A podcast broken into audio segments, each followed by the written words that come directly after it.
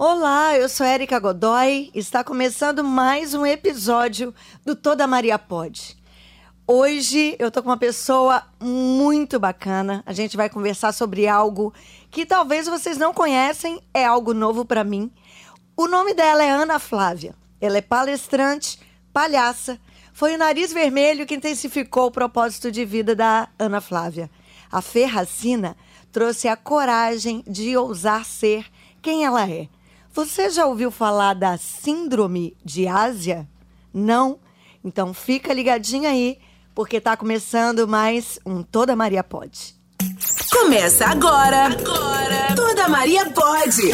Um espaço seguro para você descobrir as dores e as delícias de ser mulher. Com Érica Godoy. Ana Flávia! Você tá de Ana Flávia, não tá de Ferracina. Não, ainda não, quem sabe ela não aparece por aqui. Opa, eu quero. Ela é minha- ousada. Ela é ousada? Ela é ousada. Ana Flávia, obrigada. Que prazer, que honra ter você aqui. É, há um tempo atrás você me contou um pouquinho da sua história e eu acho que merece muito e eu acho que vai ser é, uma aula, porque o que você passou, esse, essa questão que você teve, esse problema de saúde, eu acho que muita gente não conhece, assim como eu. Então, muito obrigada por ter aceitado o convite. Sua presença aqui vai só acrescentar às nossas ouvintes. Estou muito feliz e honrada, né, por estar com pessoas assim. A gente fica se sentindo. E eu me sinto mesmo. A vida é uma só e eu gosto de viver meus momentos intensamente. É isso aí. Então, obrigada, né, por dar voz né, a esse assunto tão importante, tão sensível, tão delicado. Que bacana. Ana Flávia, então vamos lá. Me conta um pouco da sua história. Você, é, você mora em Santo Antônio, não é isso? A vida inteira morou lá? Moro lá há uns mais de 30 anos. Mais de 30 Mais de anos. 30 anos. Tá. E como que foi a sua infância? Como é que foi? Você já me falou aqui em off que você era uma menina tímida. Conta aí. Quem me vê hoje, né, nas redes sociais, falando, palestrando, não imagina a menina. Eu era uma alma reprimida, né? Eu tinha vontade de gritar para o mundo, mas por medo do julgamento, eu me trancava. Isso é muito né? interessante. Alma reprimida. Eu era uma alma reprimida, assim, eu via as pessoas brincando, sabe? Pulando. Eu, eu estava sempre no meio delas, mas eu era aquela que ficava escondidinha. Sim. assim. Eu não me revelava, sempre muito quieta. Eu tinha um pai muito exigente, assim, bem crítico. Ele, ele, é- ele era inteligentíssimo, Sim. mas ele sempre foi muito rígido na criação dos filhos. Certo. Então, eu fiquei um pouco... Eu tinha medo de falar e ser reprimida. Não é Entendi. assim. Não Para é... evitar a, É, a, eu- a repressão, para evitar aquilo, Eu você. ficava, eu me calava. Entendi. né? Então, minha alma sempre foi muito calada. Eu não, não, não deixava ela se expressar. E isso foi me, me deixando muito triste, assim. Apesar de eu ter essa alma alegre, eu fui me fechando. Eu fui ficando muito triste.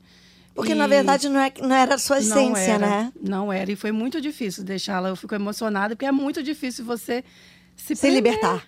Se- Ah, tá. Não, você querer ser algo e não poder ser. Mas era, poderia ser algo da minha cabeça, foi algo que eu criei, talvez. sim, sim, Né? provavelmente. Mas, assim, foi algo que veio da minha infância. Então, assim, foi até a Ferracina chegar. Quando ela chegou, eu falei assim, eu preciso ser ousada. Aham. É a minha oportunidade agora. Lá na frente, mais um pouquinho adiante, vocês vão, entender. saber quem Vocês é vão Ferracina. Quem é a Ferracina. E aí, quando tá? Aí você reprimida e tal, veio a adolescência. E como é que foi? Você ainda na adolescência era uma reprimida? Quando foi que você conseguiu? Ou seja, o que foi? Qual foi o start? É, como que era a sua juventude, amizades, namoro? Como é que você se desenvolveu?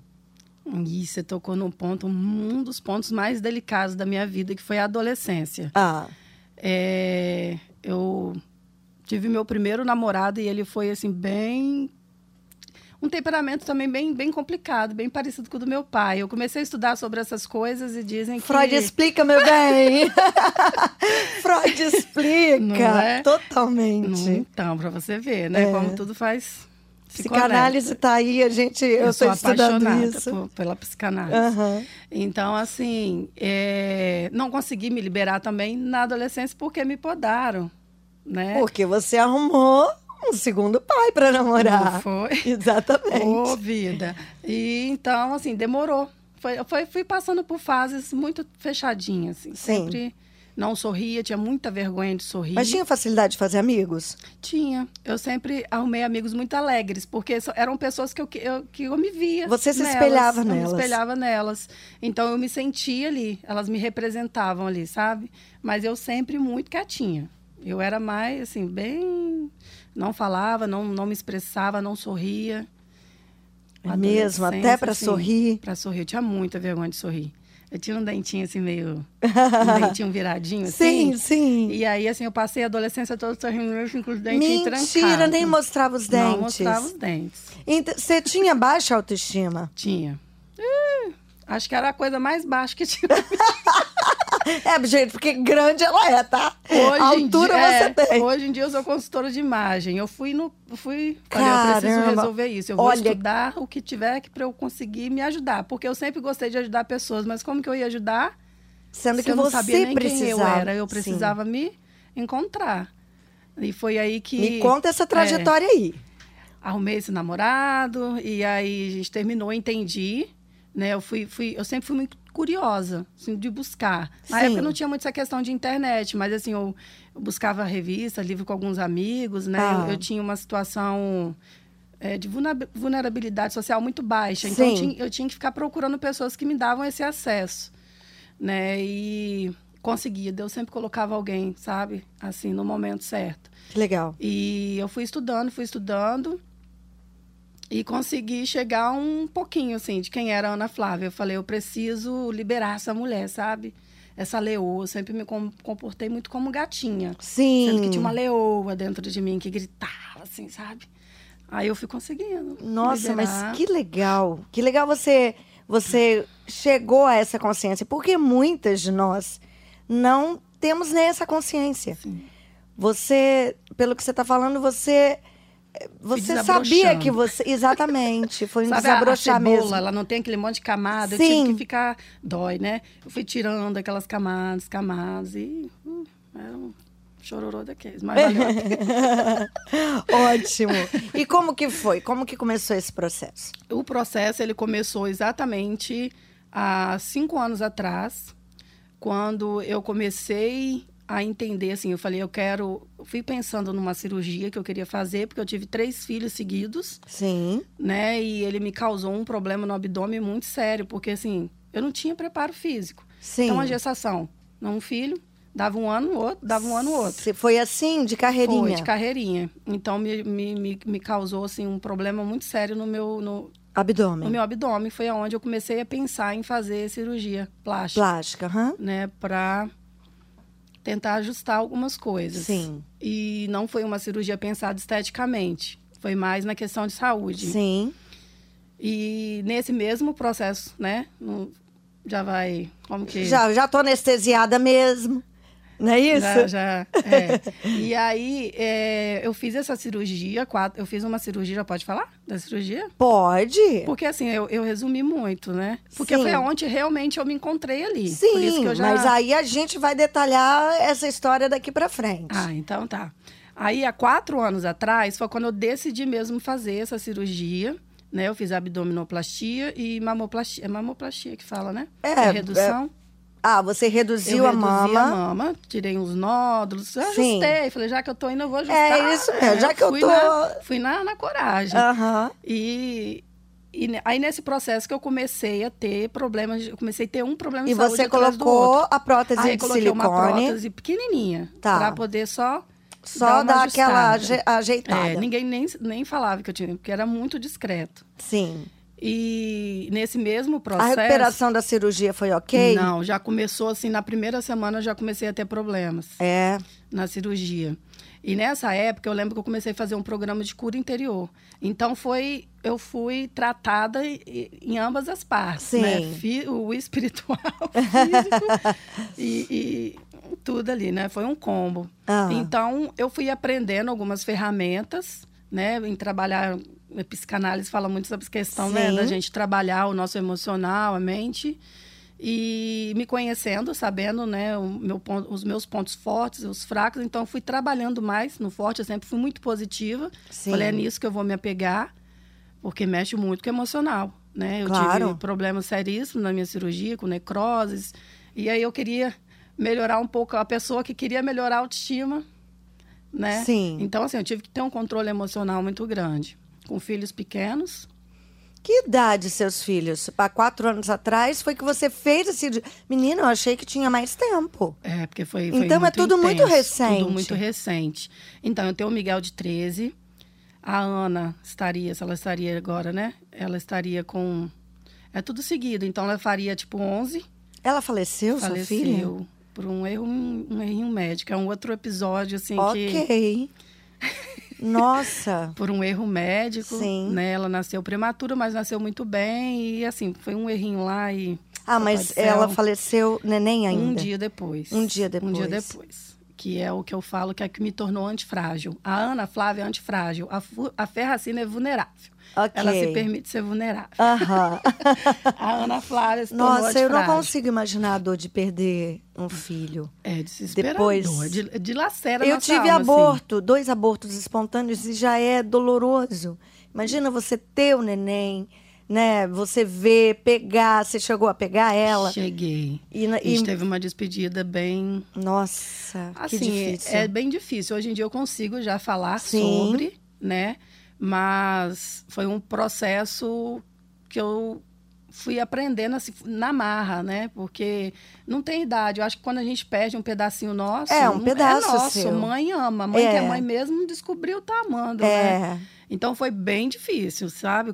Ver aquela cena toda, né? do- da despedida ali. Nossa. É, assim, me arrepio de falar porque... Ela foi a segunda gestação. Ela foi a segunda. Aham. Então, assim, quando é, ela iria completar um ano, eu descobri que eu estava grávida da Luísa.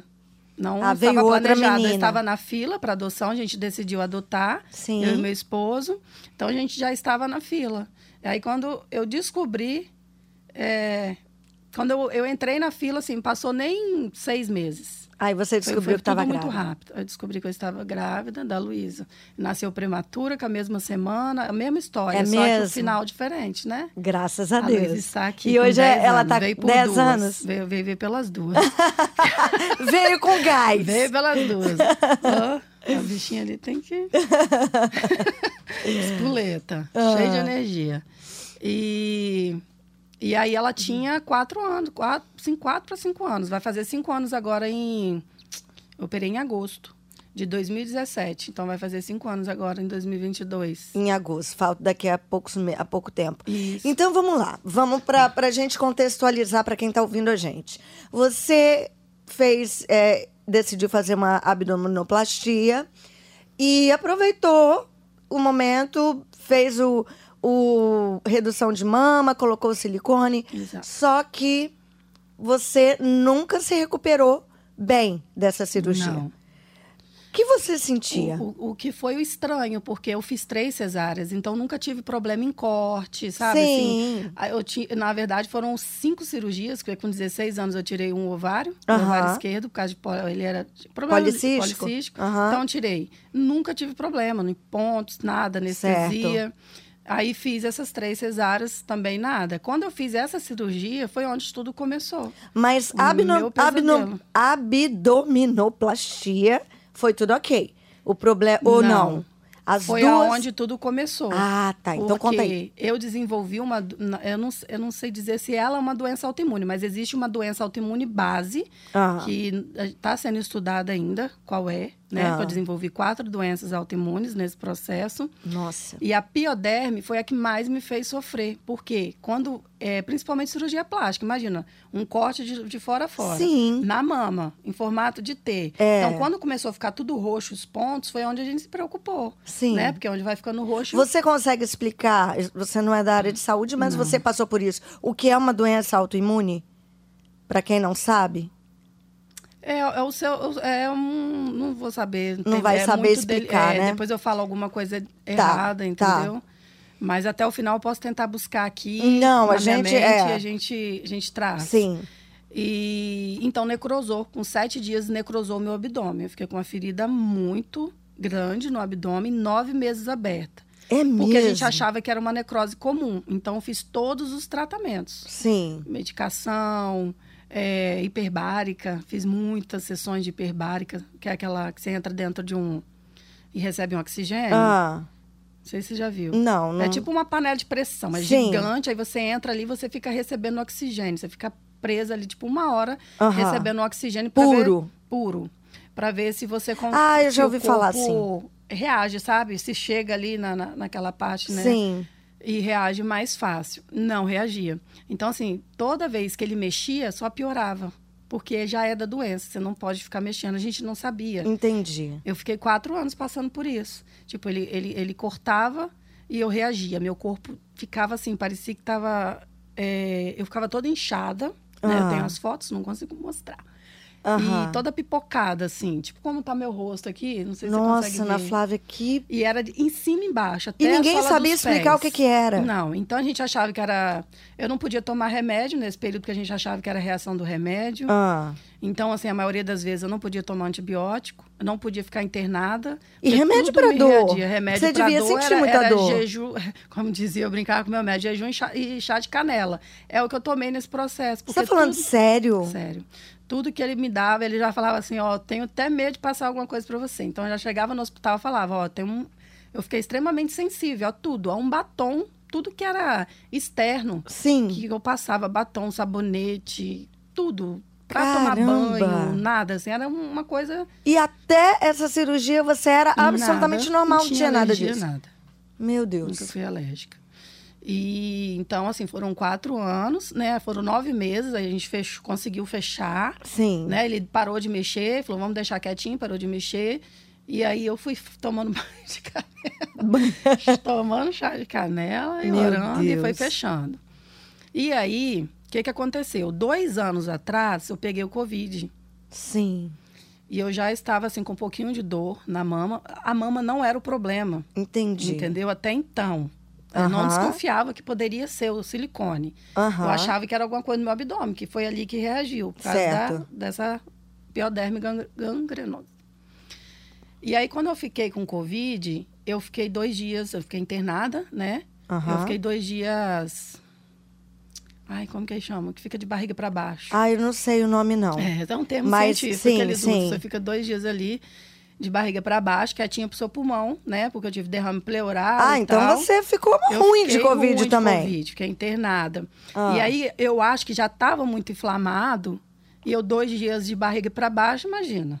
Nossa. Doeu muito a minha mama. Quando eu saí da internação, já fui direto pro meu médico. Ele me acompanha, assim, desde o início. Sim. Né? Eu mandei mensagem para ele e falei: olha, tem alguma coisa muito estranha, eu não tô conseguindo mais tocar na mama. Mas já vinha assim, a gente já tinha algumas coisinhas Já na mama, é, entendeu? sim.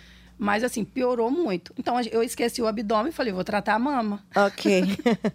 é, vamos ver o que tá mais Vamos ver urgente o que agora. tá mais urgente. E aí, quando ele cortou, necrosou de novo. Aí aquele processo de necrose. Mas trata ele cortou mexe. por quê? Porque deu nódulos, muito nódulos. Ah, Aí foi nisso tá. que eu acho que quando eu, eu fiquei deitada, acho que inflamou mais ainda esses nódulos. Entendi. Entendeu? Ele A precisava posição tirar ali tentar... parada vai ver que a circulação sanguínea ali, É. enfim, intensificou. Isso. Aí conversamos, chegamos à conclusão assim, ah, vamos tirar, tentar tirar esses nódulos para ver se alivia, né? Sim. Tirei, acho que dois dias depois ficou roxo, necrosou a mama.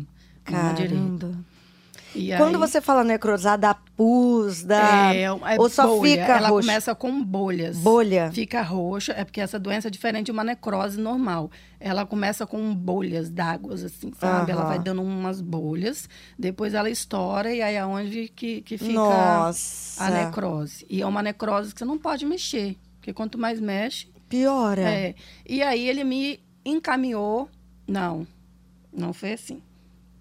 Então, aí que entra o meu drama. Ah, vamos lá. Quando aconteceu essa cirurgia, Ah, como eu fiquei quatro anos sofrendo em cima de uma cama, porque assim, no último ano eu já não levantava da cama. Porque eu fui perdendo as forças. Fui Sim. perdendo as forças do movimento do braço. Meu cabelo era aqui na cintura, do tamanho do seu. Aham. E assim, ondulado. Agora ele tá bem cacheado. Hoje eu estou de chapinha. Mas ele ficou muito cacheado. Até a estrutura do meu cabelo mudou. Aham. Não sei se foi a medicação, ainda não fui atrás, né? Assim, de, pra tentar entender. Assim, é Aham. outro. Essa mudança. outro Isso é o de menos. Isso. Só que eu fiquei muito mal emocionalmente. Eu já não consegui segurar, porque já eram quatro anos que eu tinha que segurar por mim, pelos meus dois filhos, É pelo lógico. meu marido, que só ele começou a trabalhar. E se eu falasse pra ele como eu tava, ele ia trabalhar Mal. mal, né? Porque a gente é muito ligado. Então, fui segurando esses quatro anos. Caramba, que né? difícil. Meus filhos na escola não queriam interferir, muita coisa. Minha mãe, ali do lado, eu falei, eu tenho que ser forte. É a cabeça Aí, ó, da Ana Flávia. é, mas é Preciso uma ser cabeça de forte. muitas mulheres, nós somos assim. É muito complicado essa questão da gente querer ser forte o tempo todo. Exatamente. E aí, o que aconteceu? Quando necrosou a mama, e eu fui fazendo alguns exames, descobrindo essas doenças autoimunes, eu descobri que eu poderia, meu fim seria em cima de uma cama atrofiada. Ai, que horror. Porque ele, ele, ele tava me atrofiando, assim, tava me encurtando. Sim. Era muita dor, que eu sentia 24 horas por dia. Nossa. Né? Do pé à cabeça, ao fio de cabelo. Eu não podia pentear cabelo, pra você ter ideia. Eu não tinha mais força para nem pentear. Então, assim, eu falei, eu, eu sempre tive muita fé. Aí foi aí que foi minha virada de chave, para você Sim. entender o porquê que eu falo tanto dessa questão de ser vulnerável, a importância de ser Sim. vulnerável. Né? A gente precisa ousar, sim, ser vulnerável. Foi que eu fiquei muito mal nesse dia. Foi a primeira vez que eu tive crise de pânico. Né? Sim. Até então, eu não tive depressão. Eu sempre tentei. A palhaçaria me ajudou nesse processo. Né? Eu não tive depressão, mas eu comecei a, a desenvolver umas coisas esquisitas, assim. Aham. Como eu faço trabalho voluntário assim com mulheres já que já tentaram suicídio, tem crise de pânico, depressão, eu falei, opa, eu fui, fui Você já, reconhecendo. você já pontuou ali que estava acontecendo com você. Falei, preciso de ajuda, não tô bem, né? E aí começou a me dar uma crise muito grande, assim, de pânico. Aí meu irmão, eu liguei pro meu irmão, ele mora embaixo, ele subiu. Eu falei, ó, não tô legal, preciso Quais de ajuda. foram os sintomas, Ana Flávia, da sua crise de pânico? Eu, quando eu pensei assim, gente, é- é- pela doença, tipo, eu não teria, não tem cura doença autoimune, né? A Aham. gente controla, eu tento controlar emocional, alimentação, Sim. essas coisas. Mas eu falei, eu não tô nem na metade desse processo. Eu vou ter que mexer no abdômen, vou ter que mexer na mama. Eu falei, vou ter que passar por isso de novo. Aí eu comecei a en- entrar em pânico, eu comecei Sim. a tremer, me deu falta de ar, dor É. no peito. Eu não sabia identificar, porque eu nunca tinha tido, mas eu Sim. comecei a lembrar das meninas contando. E vontade Você nunca sair tinha visto correndo. alguém com crise de pânico? Não. É porque, Aham. assim, é online, né? Eu sempre conversei muito Ah, tá. online, chamada de vídeo. Então, assim, presencialmente, assim, que eu me É, a lembro, falta não. de ar é pontual, né? Aí foi me A dando, dificuldade falei, de respirar. É, eu vou morrer, tô com muita falta de ar. E meu coração, aquela palpitação, eu comecei a tremer muito, não conseguia controlar meu corpo. Sim. Aí eu falei, preciso de ajuda. Aí liguei para esse meu irmão, ele subiu, começou, conseguiu, né? Tirou o foco, foi conversando, tirou. Aí no outro dia eu falei assim, não dá para eu viver desse jeito. Eu não nasci para ficar, eu vou, minha vida é tão extraordinária, tanta história incrível para eu morrer em uma cama encolhida, toda atrofiada, não. Eu falei, não aceito. Então eu falei, eu vou ser ousada, vou fazer uma oração de fé. Mandei uma mensagem me despedindo da minha família. Me despedi mesmo. Olha, não ore mais por mim assim. Eu tenho certeza do que eu estou falando, eu tenho convic- convicção que Deus está me ouvindo. Se for meu, a minha missão encerrou, se tiver que encerrar hoje, ela vai encerrar aqui hoje. Aí eles entraram em pânico, porque eu não sou de, Nossa. eu sou muito positiva. Então Sim. sempre vai dar certo, tá tudo certo. Mas eu falei, não dá mais para eu continuar desse jeito Aham. né? Então, assim, chamei meu marido, meus filhos, minha mãe. E aí fui, né? Fiz a oração. Aí depois bate aquele. Ai, meu Deus, minha, minha... o que que eu fiz? Jesus, o Senhor sempre me ouviu, se for meu dia. Aí eu deitava na cama, assim, botei a mão igual aquela posição Você de- achou que, que É você hoje, ia orar e certeza- Deus é. ia te levar. Porque eu falei assim, ou o senhor me leva, eu tô preparada, porque se eu ficar em cima de uma cama, se eu vim para cá para servir em cima de uma cama, como que eu vou fazer? Então, Sim. minha missão encerrou. Na minha cabeça, eu, eu pensava assim, Entendi. minha missão encerrou, não posso servir mais, né? É aí... Ou o senhor me mostra um caminho da cura, porque já são quatro anos que ninguém descobre nada, me, me vira do avesso e não, não dá nada. Eu- Aí, né, tinha essas duas possibilidades. Aham. Como no físico ninguém descobriu, eu pensei, ele vai me levar, né? Aí eu deitei Oh, na meu Deus, cama. a gente, a gente com a mania de, de traçar Deus, ó. Ou é isso ou é, é isso, hein? é isso. Checkmate. Não, não tem mais.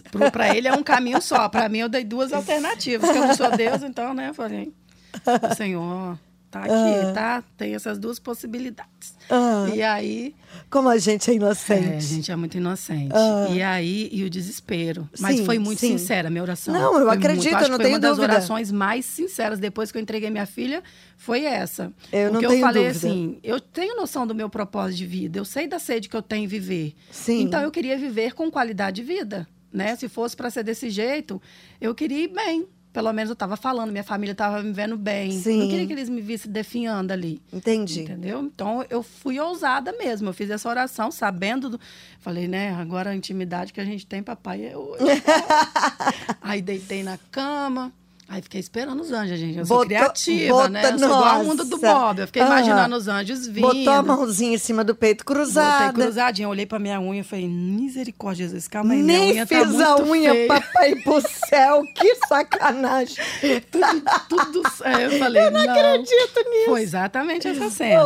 Aí tá, e daqui a pouco eu falei, ah, quer saber? Nós estamos na época de Covid, ninguém vai. Ninguém, não, minha mais. unha não interessa Aí eu olhei pra minha momento. casa, eu falei, ai, Jesus, calma aí, faltam umas vasilhinhas, os negócios, o pessoal vai vir. Eu comecei a pensar umas coisas assim, de ajustar antes pra poder ir. Pra poder ir. Aí comecei a pensar, entendeu? Eu falei, não, meus filhos, né, já têm conexão com Deus, já estão grandinhos. A minha preocupação é, eu comecei a pensar nessas coisas bobas, né? Aí, meu irmão, nesse, nesse meio termo, tempo, Ah. né, eu lá nessas bobeiradas, nesse pensamento, Ah, meu irmão subiu. Ele fez uma oração tão linda, meu irmão Marcos Vinícius. Ele fez uma oração, assim, muito convicto, de que seria a segunda opção, que Deus ia dar um caminho. Falou, Aham. mano, a gente vai conseguir, a gente vai vencer isso juntos. Aí chamou um amigo dele no mesmo dia. ah, Eu contei a história para esse amigo dele, né, doutor Ricardo. Falo assim que eu tenho muita gratidão, porque há um ano antes eu tinha tido um sonho que eu tinha sofrido um acidente ali em Santo Antônio, em frente ao santuário. Não sei Aham. se você conhece, tem uma Conheço. rotatória ali. Esse carro virava e eu morria. Eu me via fora do meu corpo ah. E quem fazia os primeiros socorros era ele. Olha só. E antes de tudo, eu contei isso para ele. Eu falei, não sei como que é a questão da sua fé, mas você vai fazer parte desse... Eu tô toda arrepiada. Eu também tô. Eu falei, você vai fazer. Toda arrepiada. Eu falei, você vai fazer parte desse processo. Ele, tudo bem, você tá falando. né? Então, ele falou: ó, vou te indicar uma amiga, né? Uma doutora maravilhosa, uma infecto. Ela é, ela é fera. Você acredita que eu fui? Acho que uma semana depois. Ela Ah. olhou para mim em dois minutos de conversa. Eu já sei o que, que você tem. Mentira.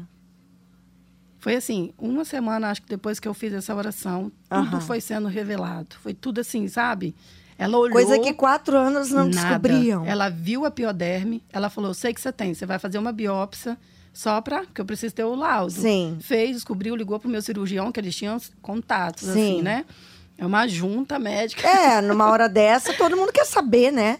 Isso. E aí ela descobriu essa doença pioderme. Da pioderme, ela falou: a gente precisa descobrir a de base. A de base. Aí você entendeu? Foi uma puxando a outra. Entendi. E quando eles viram que eh, os sintomas não fechava, aí que começou a vir a questão do silicone. O que, que você tem de estranho no seu corpo? O que, que poderia ter causado isso? E aí eu contei toda a história. Aí eles foram chegando. Aí eu fiquei mais um tempo, né, até fechar o diagnóstico, fiz uma bateria de exames, Imagina. até que eles fecharam esse diagnóstico da síndrome ásia Da síndrome devido ásia. ao silicone. Então, quer dizer, tudo que eu passei, o meu, o silicone foi um gatilho. Eu já tinha uma predisposição a Sim. ter algo autoimune e o silicone foi o gatilho. Caramba. Acredito, você tá me contando. uh, Você tá até me contando aqui na minha frente. É. É. claro que eu acredito. E aí, quando Acho que eu tô chegar. acelerada, né? Porque, Oi? é, eu fiquei muito tempo calada, eu tô até acelerada. Manda, faz assim pra mim com a mão, assim, ó, Não, desacelera minha não, é assim mesmo. Aqui a gente gosta da emoção assim, ó. Ah, pra passar pra, pra É, elas. enxugando as lágrimas. Caramba, Ana Flávia. Isso. Aí tomaram Uma a decisão semana. que teria que ter o explante o do explante. silicone. E do foi, silicone. e foi muito urgente, né? Foi Sim. muito urgente. E aí ele deu entra- o meu cirurgião, ele fez todo o pedido, já assim muito rápido, Aham. né? E eu fiz o explante. E aí como ela já a, a- É, é, difícil, né? Ficar falando o nome que eu não sei, expõe, né? Mas a minha doutora é maravilhosa, a minha infecto, né? É, Aí mas no falou, caso você está falando que ela foi maravilhosa. Foi Acho que não pode, não tem doutora problema Melissa, falar. assim, marav ela, eu mandei um áudio, falei, não, meu bem, é para falar, doutora o quê? Melissa. Doutora Melissa, maravilhosa, ela infectologista. Sabe, isso. Eu falei, a senhora salvou, foi o anjo que, é, como eu falei do, do, do doutor Ricardo, né, do meu irmão, o doutor Júlio, ele é meu cirurgião, assim, eu eu, nossa, assim, eu não tenho o que dizer, porque assim, eu poderia ligar para ele meia-noite. Uhum. Qualquer, porque nesse processo todo tinha dias assim que eu ia meia-noite pro, pro Pro hospital. Pro hospital. E ele estava ali. Não, se precisar, né, eu vou até você. Eu vou até quando eu tive Covid, ele não tinha nada a ver. Ele, não, fica Sim. tranquila, a gente, né? Então, assim, a gente, a gente, ele foi muito companheiro. Então, assim, tanto que eu entreguei, assim, eu falo, eu, tenho total confiança. Porque eu falo com as meninas, quando vai fazer uma cirurgia assim, nesse porte, você tem que ver o médico como ele trata o seu pós. É. Porque antes. É, né? antes tudo é maravilhoso, né? Mas e o pós? Exatamente. E se acontecer qualquer coisa? Como que ele vai reagir? A equipe está preparada? Ele está preparado? Então, assim, a equipe dele é maravilhosa. Ele, ele teve, assim, um, um, Eu acho que eu não entrei em depressão mesmo nesse processo, que eu vi muitas mulheres, né, na hiperbárica, esse tempo que eu ia tomar é, remédio em hospital, com depressão, porque os médicos abandonavam, mandavam entrar na justiça. Olha só. Então, assim, de. Não sei se pode falar, né? Suicídio. Pode, meu pessoas, bem. Aqui a gente pode falar é, tudo. É, pessoas, assim, próximas que se suicidaram porque não aguentaram. Porque, assim, quando você vai no médico com todos esses sintomas, eles acham que é psicomático. Você está inventando. É. Entendeu? Como? Como assim? Isso não existe. Ainda mais uma coisa que não, não encontra o diagnóstico. É muito pesado para uma mulher passar por todas essas dores, porque a maioria tem os mesmos sintomas. Que coisa, hein? Entendeu? Então, você imagina, eu, mãe, né, de, com duas crianças. Na época, eu tinha dois cachorros idosos que necessitavam da minha ajuda, queria. Eu não conseguia nem acolher porque Sim. eu não tinha força. Eu, no último ano, no último ano, eu nem saía do quarto, né? Não tinha, eu tinha muita fadiga, né? Então eu eu eu não tinha assim disposição para sair da minha cama para minha para sala. Era uma fadiga. E as crianças, né? Vendo tudo gente... isso e eu Nossa. tentando ser ali passar o mínimo possível, porque eles estão um, um com 13 e outro com, com, com 9. Uhum. Né? A Luísa, no Miguel 13 é o 9. Eu tinha muito. Eu ficava muito preocupado com a escola, com, mas mexeu, tá? Sim. Não vou falar que não mexeu, ah, porque não mexe. tem como, lógico. Meu marido ficou mexido, minha mãe. Assim, quem estava perto acompanhou. Foi muito sofrimento. É, não foi Aqui qualquer coisinha fala, que você teve, não, a né? A gente fala assim, tô falando, a gente está resumindo. Então, assim, foram quatro anos. É muito Naquele tempo. tratamento, naquele sofrimento. E o último ano, assim, de, de você ver, imagina, sua mãe não conseguir pentear cabelo, ou então passar a mão, cair aquele tufo. Não caía muito cabelo, né? E, e, não dava mais, assim, eu estava muito debilitada já, não tinha força para nada, nada, nem para conversar. Tinha mais, assim, não conseguia atender ligação, não conseguia nada, abrir mão da minha carreira. Fiquei, não tinha como, como Sim, trabalhar? Não, tem como. Né? Então, assim, foi bem puxado. Então, quando eu, eu, eu honro esses médicos, porque eles estiveram, eles lutaram por mim. É lógico. Né? Então, assim, a gente tem que honrar. E, e, esse, e eles três, assim, fizeram né, um diferencial na minha vida. Que maravilha. Sabe? E então eu fiz esse explante. E aí, pós. E o medo? Aí, o que, que a doutora. Você ficou com medo? Muito medo. Dessa cirurgia? Por causa da necrose. Sim. Porque é insuportável. Meu o meu Deus. corpo fica vermelho, como se eu tivesse sido queimada. Eu Caramba. não conseguia encostar, eu ficava cheio de gelo, assim, no corpo todo.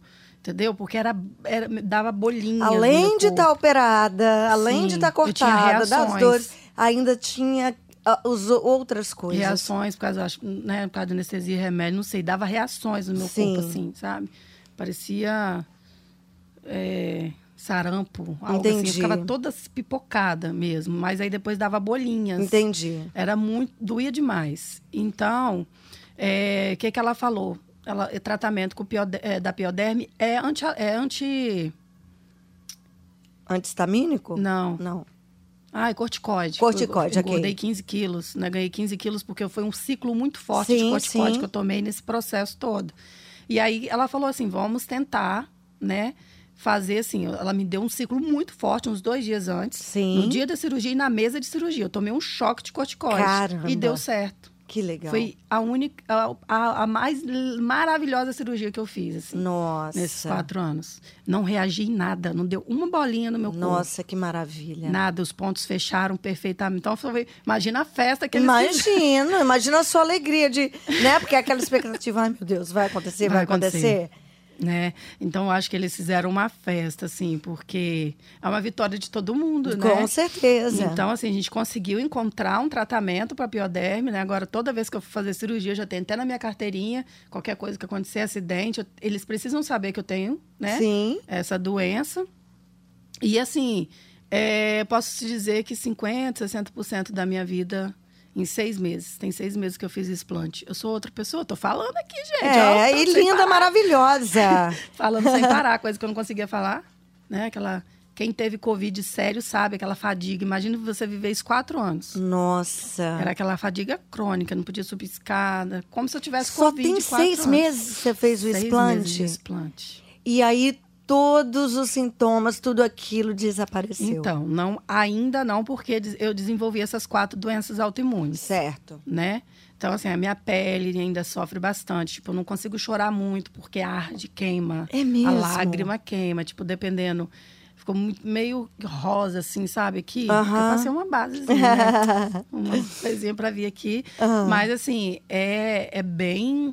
Meu corpo ainda tá sentindo bastante. Sim. Mas aquela fadiga, né? Aquela... Eu já consigo fazer exercício físico. Ah, que legal. Né? Pelo menos três vezes na semana eu tô conseguindo fazer, sem aquele sofrimento todo. Dói, Nossa, ficar juntas bacana. dói. Mas eu- é um sofrimento que eu consigo suportar. Em relação à cirurgia do explante, tá tudo ok. Não, tudo ok. Massa. Né? Tirou to- tudo certo. É, eu fiz é, li- lipoenxertia, eu acho que isso é importante eu falar também. É o que isso? Lipoenxertia, que fala? Eu O tô quê? esquecida, eu fiquei bem esquecida com o Covid, ainda com essas questões. Não, mas. Ele tirou 100 ml de gordura Ah, tá. e colocou na Colocou mama. na mama, Eu acho pra que é preencher. que fala. É um, foi uma opção, ele perguntou, eu falei, Sim. não, pode fazer.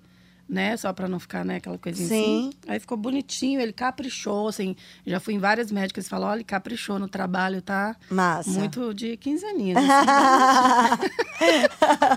Pô, depois de passar um, um aperto desse, né? Eles me perguntam assim, e como que ficou essa questão toda? Eu falei, lembra da Emília? Tem a Emília ali? Que é, isso? é mais ou menos isso. mas-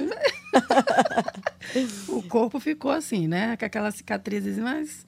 é, Cicatrizes são suas e- histórias. a minha- é, são histórias. E assim... Estou extremamente feliz, porque eu, eu tive uma nova chance, sabe? Que Assim, tô maravilha. querendo viver mesmo. Mais do que eu já falei, agora tem que ser intensa E a mesmo. palhaçaria? Porque você falou dela. Foi. Quando foi que ela entrou na sua vida? Então, Foi co- antes disso tudo? Foi é, No- qual o foi processo? tudo. Foi quando Durante? eu comecei a fazer o curso do, do, do cura interior, né? Eu fiz esse processo Ah. porque eu, precisava, né? é, nes- nessa ter esse autoconhecimento para eu conseguir lidar melhor com o meu emocional. Aí eu tive um convite de uma amiga que já fazia a case, né? é, ela falou, ah, vai ter o curso. Aí eu, eu expliquei para ela, poxa, mas eu tô passando por um processo, eu tava né, com a necrose. Sim. Ela só faz o curso. Não tem porque eu tinha que entrar em ambiente hospitalar, porque eu sou palhaço hospitalar. Eu sou uma doutora alegre. Então ela, ela falou, faz. Eu acho que você vai se dar super bem, tem tudo a ver com você. Aí eu fui e fiz o curso, né? Foram três meses de curso. Aham. Aí teve os estágios, né? Tudo certinho. Eu falei, encontrei, assim, aqui Se que eu vou- apaixonou. me apaixonei, porque assim, a história do palhaço é muito bonita, né? A- Essa questão, assim, que é a menor máscara do mundo, tipo, ela não te esconde, ela te revela. Aham. Então, assim, quando você vê um palhaço triste, é porque ele, a gente tem que respeitar. Só Aham. que eu decidi que a Ferracina ia ser o meu lado curado. E ela ia trazer alegria. Quando eu estivesse triste, eu não colocaria esse nariz. Porque eu queria trazer esperança através Entendi. do nariz. Entendi. Então, foi uma escolha minha. Ok. Né? Cada um é, expressa a sua versão. Entendi. A minha versão, eu quero que seja essa. E aí, me apaixonei, comecei a me aprofundar, fazer cursos e cursos. Né? Hoje em dia eu dou palestras para institutos, porque como eu sou personal stylist, eu entendi a seriedade desse trabalho Aham. dentro do ambiente hospitalar.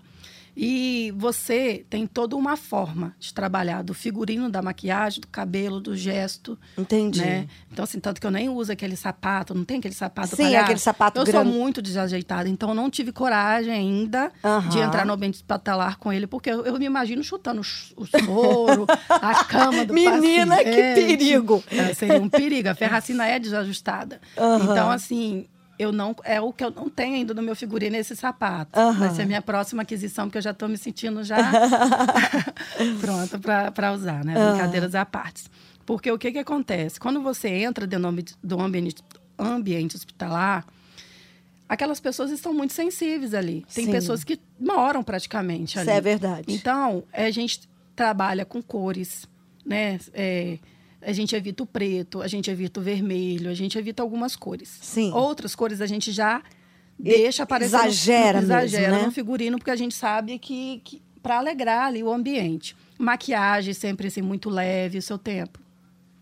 Não? Então tá. Não. Maquiagem. Não, olhei lá Ah. fora uma pessoa. Maquiagem, assim, sempre muito discreta, porque menos é mais. A gente está muito próximo ao público. Sim. Né? Então, assim, a gente precisa ter cuidado com nossos gestos, nossas, a forma como a gente se expressa. Figurino, tem que ser de tecido, né? E é um palhaço que vai levar à humanização. Então, o mais próximo possível que você puder chegar de, do humano. Sim. Por isso que a Ferracina, ela veste roupa de tecido, o que eu visto, o que Sim, eu uso. sim. Só que de uma forma exagerada. Aham. O que eu não tinha coragem de usar antes, Aham. a Ferracina usa e usa. Massa. Então, assim, é, tem toda uma estratégia. Então, assim, eu virei a primeira personal stylist do mundo. Eu me aprofundei, o meu TCC foi todo voltado para isso, porque eu queria ajudar esse público. Por quê? Eu vi essa carência. As pessoas querem fazer, têm o amor, mas não têm o conhecimento. Entendi. Então, eu me aprofundei nessa questão e hoje em dia eu faço né, palestras ou cursos voltado preparando esses, esses voluntários, institutos para irem até o ambiente hospitalar. Mas você disse que se tornou a primeira personal stylist do mundo é, Na voltada palhaçaria. da palhaçaria, público do de hospital. Olha que legal. Então, assim, eu tive que estudar muito, né? Procurar pessoas, assim, que eu não tinha referência. É, né, Eu tive que porque fa- realmente é um trabalho inovador que você Isso. fez. Aí eu fiz essa. Eu fiz todo um curso, né, de quase dois anos de consultoria de imagem. Aham. E aí eu fui conversando com a minha professora, né? Ela, ela, ela foi ajustando, eu fui ajustando, eu fui estudando Sim. a linguagem, né, desse ambiente e fui ajustando. Cara, que sabe? legal. Então, assim, consegui hoje. Eu dou palestras, assim, né, para o Brasil todo, para institutos. E eu, tô, eu fico feliz, porque, assim, era um, um, um meio que as pessoas não enxergavam essa carência. É, e verdade. é muito sério. Então, você não pode fazer de qualquer jeito. É claro que não. Entendeu? Além do amor, você precisa saber o que você está fazendo. Porque você imagina você receber um palhaço, um paciente que vai operar no outro dia. Você gera um estresse nele ali, você É. acaba com a imunidade É dele. verdade. Né? Ou Muita responsabilidade. muita responsabilidade, e é o que me doía, porque eu via muitas pessoas despreparadas. Entendi. irem. Eu passei anos no hospital, eu sei o que é você passar um estresse dentro do hospital. Aham. Aí quer dizer, você chega lá, porque o palhaço, ele, ele não. Ele, ele, para você entrar, você precisa pedir licença, né? Você não entra Sim. no quarto, você pede licença para entrar. Porque a gente trabalha a tríade, né? Que a gente fala do olhar, sentir e agir. Que é o contrário que o ser humano faz. Ele age, depois ele observa. Nossa, o que, que eu fiz? Né? Então, assim, isso me ajudou também, porque eu comecei a observar mais Que legal. antes de agir, sabe? E quando você entra no quarto do hospital, então você pede licença. Porém, é uma invasão de qualquer forma. Não foi ele que te chamou ali É, é. né? Então você tem que ter todo um jogo de cintura, de saber sair da situação. E eu via cada coisa que eu ficava, gente, isso, vez de ajudar o paciente, tá gerando um estresse muito grande. Se Sim. o diretor do hospital saber disso, ele jamais vai permitir uma coisa dessa. É. Então, E é se- mais fácil. É, e, bom, é uma pergunta parece que meio óbvia, mas o que, que você gosta mais? O que, que é mais fácil? O, o adulto ou a criança? Eu trabalho com os dois públicos. A criança é muito sincera. Aham. Assim, o adulto, ele tenta remediar ali, você não tá... A criança, ela fala na sua cara. Aham. Para mim foi mais difícil porque eu tive a perda da Ana. E, Ah, então, assim, tá. eu tive todo, todo um cuidado até eu chegar na aula infantil. Né? Entendi. Mas eu, eu gosto muito da, do infantil. É. O trabalho é mais voltado para o infantil, mas eu faço os dois. Aham. Né? Mas o infantil me chama mais atenção, assim. E é muito bom, assim, você saber que a enfermeira tá lá, assim, é, tentando tirar a criança desesperada e você consegue tirar o foco dela ali. Sim. Daquela dor. E a- ela consegue, é, sabe? É uma coisa tão mínima que parece É. bobo, mas faz muita diferença. Muita. E por que não fazer bem feito? Né? É um trabalho sério. Claro. Então, assim, eu, eu me aprofundei muito nisso, assim. E hoje em dia a Ferracina, ela tem me levado, assim, para muitos lugares. Que eu acho legal. porque a Ferracina sou eu, né? Mas eu consigo ousar mais, eu não sei te explicar. Eu dei uma liberdade para ela, assim, sabe? Você pode ir aonde eu não consegui chegar. E Aham. o poder que há no nariz vermelho, que eu falo muito isso nas minhas redes sociais, é que ele consegue tocar onde eu não consigo, que é a alma. Então, assim, é muito. Ai, Só que lindo. quem vive essa experiência sabe. Né? Que você no, no hospital você não consegue tocar. É Então, acho que é eu, é minha, a minha visão, que é um, ambiente, um do ambi dos ambientes mais difíceis de trabalhar. Sem dúvida. É o ambiente hospitalar. Sem dúvida. Entendeu? É tudo muito sensível, é tudo muito um delicado. lugar de dor, né? Um lugar de dor. É um lugar vai- de dor. é, a gente tenta levar o bem-estar, mas não é sempre que a gente vai ser bem-vindo. Não é sempre que a gente vai receber um sorriso. É. Então a gente tem que ter muita, deli- muita visão, assim, sabe? A visão mesmo. Sensibilidade. E é no presente, sabe? Uma coisa que eu aprendi a viver. Como eu era. é, tinha muitos traumas, eu vivia muito apegada na dor. É fácil, eu acho, né? A gente- quando a gente não se conhece, eu acho que é mais fácil a gente se apegar à dor ali. A gente vive muito dos traumas. Eu vivia muito dos meus traumas. do passado. do meu passado. É, eu estava conversando com uma pessoa sobre isso ontem.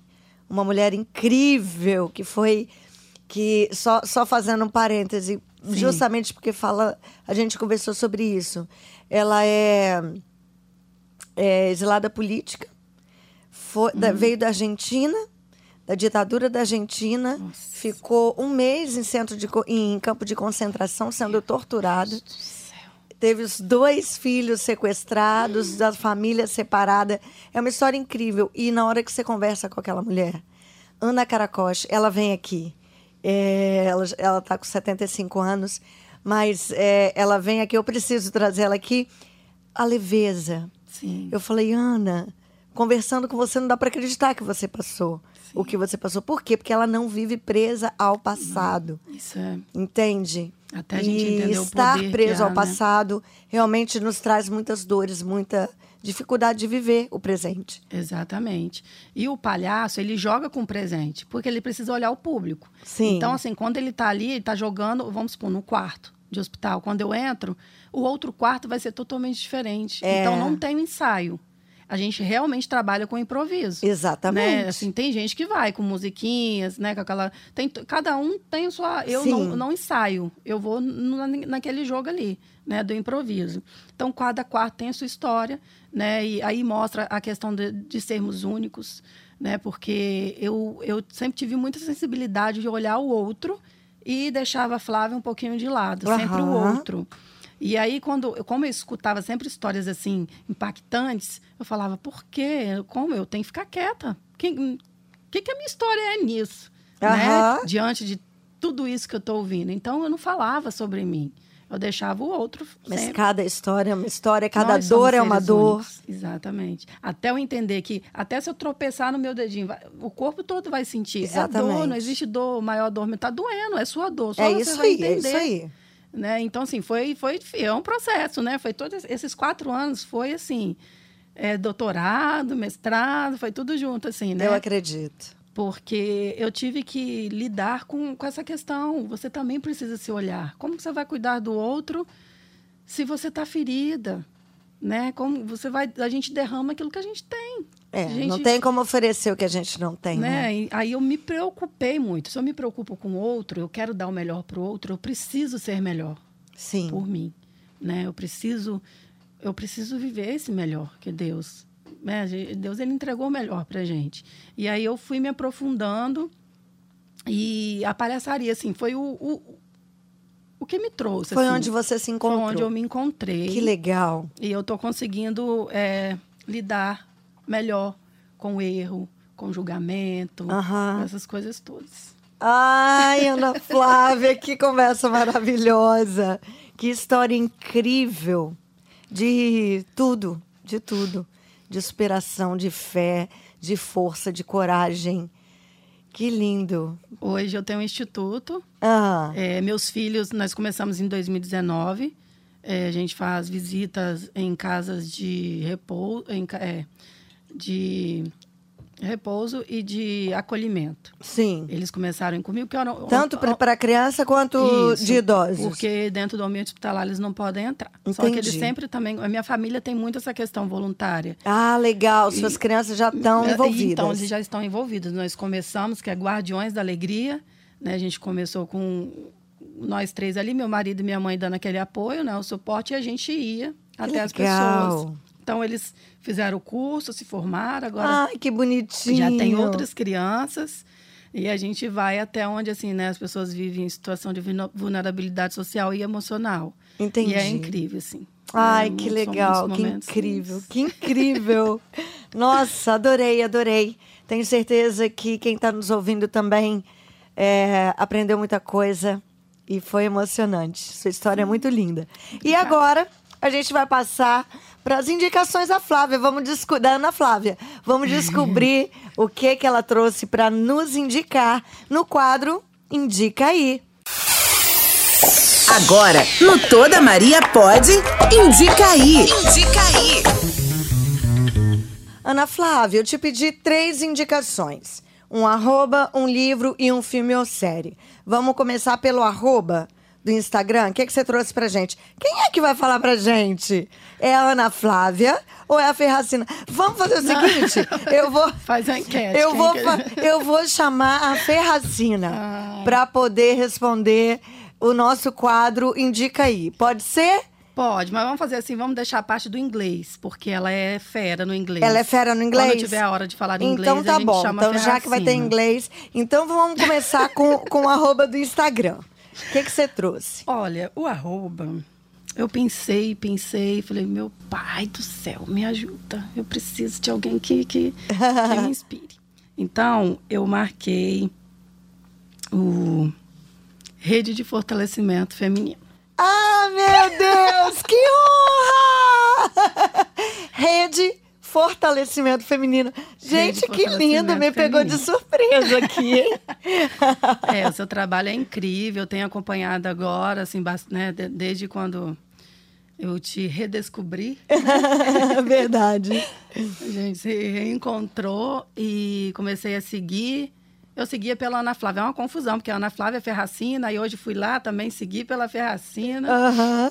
E é, é lindo, envolve mulheres, né, histórias incríveis. Então, assim, deixo aqui como indicação assim, de todo o meu coração, tá? Não tive. Quando eu orei, falei assim. São muitas mulheres, né, que nos Sim. inspiram. Mas eu falei, vai ser esse. Ai, que lindo! não esperava. Na verdade, eu não esperava é, que alguém indicasse a rede Fortalecimento Feminino. Não por não ser algo importante e que vale a pena, mas sei lá. Enfim, Como não? Um fiquei me senti, me senti honrada. Como não? Tá aí a indicação, Rede Fortalecimento Feminino. E livro, o que, que você trouxe pra gente? Então, agora eu vou chamar a Ferracina, porque ela que, quando nessa parte de inglês, de tradução, é tudo ela que faz. Então vamos mim. lá, Ferracina. Qual é o livro aí? O livro é da Brené Brower. Ela fala muito sobre a vulnerabilidade, o poder que há na vulnerabili- vulnerabilidade. Então, quando eu comecei a me aprofundar nesse assunto, agora a Ana Flávia que volta, né? Obrigada, Ferracina. Ana Flávia voltando aqui. É, eu não tem muito tempo não, né? Mas assim já tem mais de cinco anos que eu tenho estudado sobre essa questão da vulnerabilidade, né? Aham. Porque foi através disso. Se eu não tivesse me mostrado vulnerável, quem ia me ajudar? Ninguém ajuda os fortes, É verdade. né? Então, assim, eu entendi que tem que ter um equilíbrio. A gente precisa também, né, ter força, mas a gente precisa se mostrar vulnerável. A É lógico. Tem que, né? E foi quando eu pedi ajuda. Se eu não tivesse pedido ajuda da minha família, tivesse falado assim, olha, não aguento mais, não tá difícil, não É. aguento, eu não teria chegado a, a- todo esse meu processo de cura. É. Então, assim, eu falei, realmente, a gente tem que falar aquilo que a gente vive, aquilo que a gente acredita, né? E aí eu comecei, sabe, pessoas começaram a me indicar, a palestra dela é sensacional, é uma das mais vistas, né? Do, do ela foi até no TED, um sonho, né? A gente vai ah, chegar. que legal. Vamos, vamos. E e é a mesma do filme. Ela, ele, ele, lançou tem pouco tempo, assim, na Netflix. É uma hora, acho que 16 minutos. É bem rapidinho. Uhum. É extraordinária, assim. Ela fala, ela tem um Mas o dessa... nome é Brené Brown. Brené Brown. Isso. Aí tem algum é... complemento? Esse é o nome dela, né? Sim. E o nome, é o nome do livro... Deixa Gente, enquanto ela, ela olha ali, é o seguinte... É... Todas as indicações vão estar no Instagram Toda Maria Pode, tá bom? É só buscar lá a minha foto com a Ana Flávia e tudo que ela indicou aqui vai estar escrito na descrição, tá bom? Exatamente. É a coragem de ser imperfeito. Esse livro é incrível. Ah, que né? legal. Né? Ele, ele, fala muito sobre como a gente aceitar né, nossa própria vulnerabilidade, vencer a vergonha. A coragem de ser imperfeito. É, é, vencer a vergonha e ousar ser quem a gente é. Então, assim, eu me inspirei muito. Legal. E o filme é mesmo, o mesmo o filme, nome? O filme é o, chama, é o Chamado A Coragem. Tem um nome em inglês. Tá. Também, mas a gente coloca Chamado... lá nas redes tá. sociais. Isso. Né? Ele tá na Netflix, assim, é ah, incrível. que legal. É, é, um, é um... Não é uma série, é uma hora e vinte, assim, ela Sim. falando, mostrando, como se fosse uma palestra. Ah, é um documentário? É, um, é mais ou menos Ah, assim. legal. É muito, muito bom, assim. Bacana. Eu, eu super indico. Tá bom. Nossa, excelente. Vamos, vamos buscar aí essas indicações eu adoro, porque aí eu chego em casa já vou procurar e vejo, e são sempre coisas muito boas. Ana Flávia, obrigada. Ai, obrigada pela sua participação. Foi Sim. muito importante, eu tenho certeza que você trouxe informações que muitas de nós não conhecíamos e sobre essa, sobre o, tudo que você passou, sobre a síndrome de Ásia, enfim. É, obrigada mesmo por compartilhar isso com a gente, tá bom? Sim. Eu queria deixar um recadinho aqui. Claro. Que eu até anotei para eu poder não esquecer. Colocar assim: ó, se você não perceber que é agora que a vida acontece, você vai dizer: eu estava lá, mas eu não entendia que era para mim. Então, assim, a gente deixa passar muitas coisas pra gente ficar, porque a gente fica preso lá atrás. Então, viva o presente, é aqui que a vida acontece, né? No presente que a vida acontece. Então, é ousar, né, mostrar que, que é vulnerável, que é forte.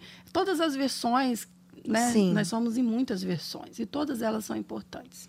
Então, ouse ser você, ouse, ouse né, ter coragem e ouse também ser vulnerável.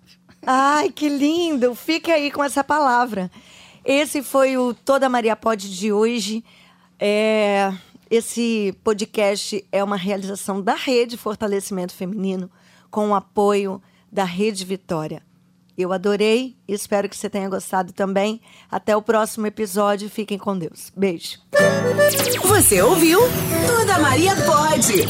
Com Érica Godoy. Até o próximo.